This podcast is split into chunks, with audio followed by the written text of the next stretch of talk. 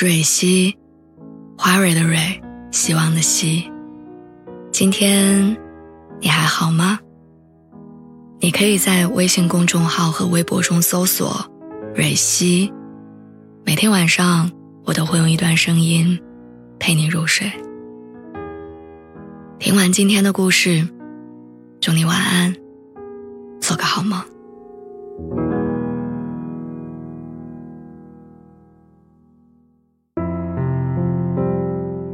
关于喜欢，最直观的反应是什么？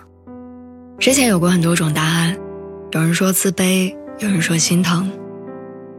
其实我觉得这些情绪都要来的晚一些。真正的喜欢，最直观的反应是紧张。在我爸爸那个年代，二十八岁还没有结婚就是大龄单身汉了，会被人家怀疑你是不是有什么毛病。那时候给我爸说媒的人，快把爷爷家的门槛踏破了。但是我爸看着那些女孩的照片，通常只会应付着说：“好好好，去见见。”每次呢，他不是穿着人字拖短裤，就是直接穿着工装，连胡子都不搭理。直到有一天，对方拿出了我妈的照片。爸爸曾经在酒后对朋友说。看着照片中那个扎马尾辫儿傻笑的姑娘，他第一次觉得成个家应该也挺好的，也深深的意识到，这可能是一场会改变他一生的约会。于是见面之前，我爸特意拜访了一年多没时间联系的老友，那个人是当年十里八村最厉害的理发师，他还专门买了新衣服和新鞋，甚至还矫情的置办了一套新的内衣，连眉毛。都用小剪子修剪过，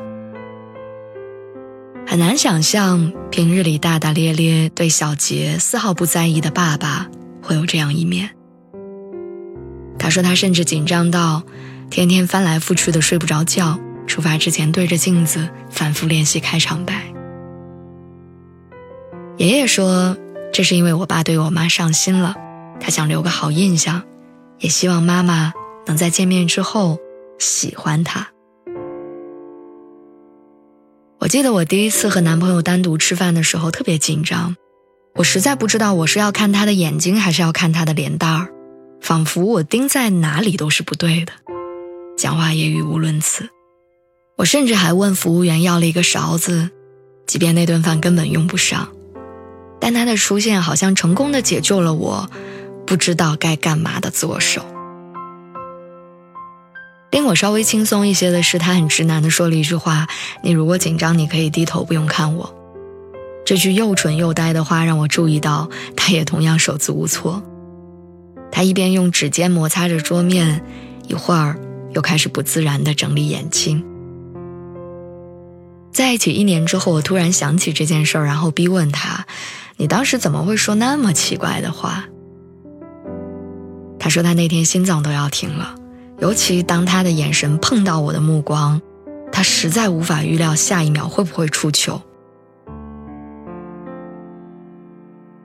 冷静可以帮助理智重新获得思想的控制权，但面对喜欢的人，紧张通常会在我们毫无防备的时候，瞬间把大脑打扫成空白的状态。所以，约会时候的紧张，其实意味着我对我们的关系很有期待。可是关于这一点，我也常常听到不一样的言论。有人说，恋爱次数多了就会成为老油条，别说初次见面，就算一天见几个也不会慌乱。还有人说，多接触各种类型的人，你会掌握爱情的技巧，无论对方是谁，有经验的社交达人都能够处理的游刃有余。可是你要知道，所谓的恋爱技巧，只能用在。没那么喜欢的人身上，一起吃饭，你担心脸上粘了脏东西，在他面前失礼；一起逛街，你担心离得太近会让他反感，离得太远又会造成你不喜欢他的错觉。同事告诉我说，第一次跟女朋友看电影，爆米花摆在哪儿，他研究了半天，让他抱着，他会不会觉得自己不舒服？如果自己拿着。又怕他不好意思伸手吃，于是他把爆米花举在中间将近两个小时。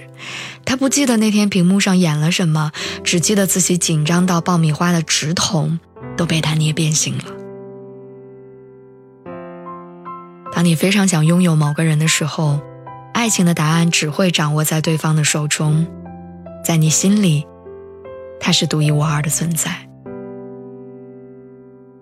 如同专属于你的礼物突然出现，你会激动、欣喜、不知所措，都是源于真的喜欢。而发自内心的情感，从来和性别无关，一直只与心意相连。女生会沦陷，男生也无处可逃。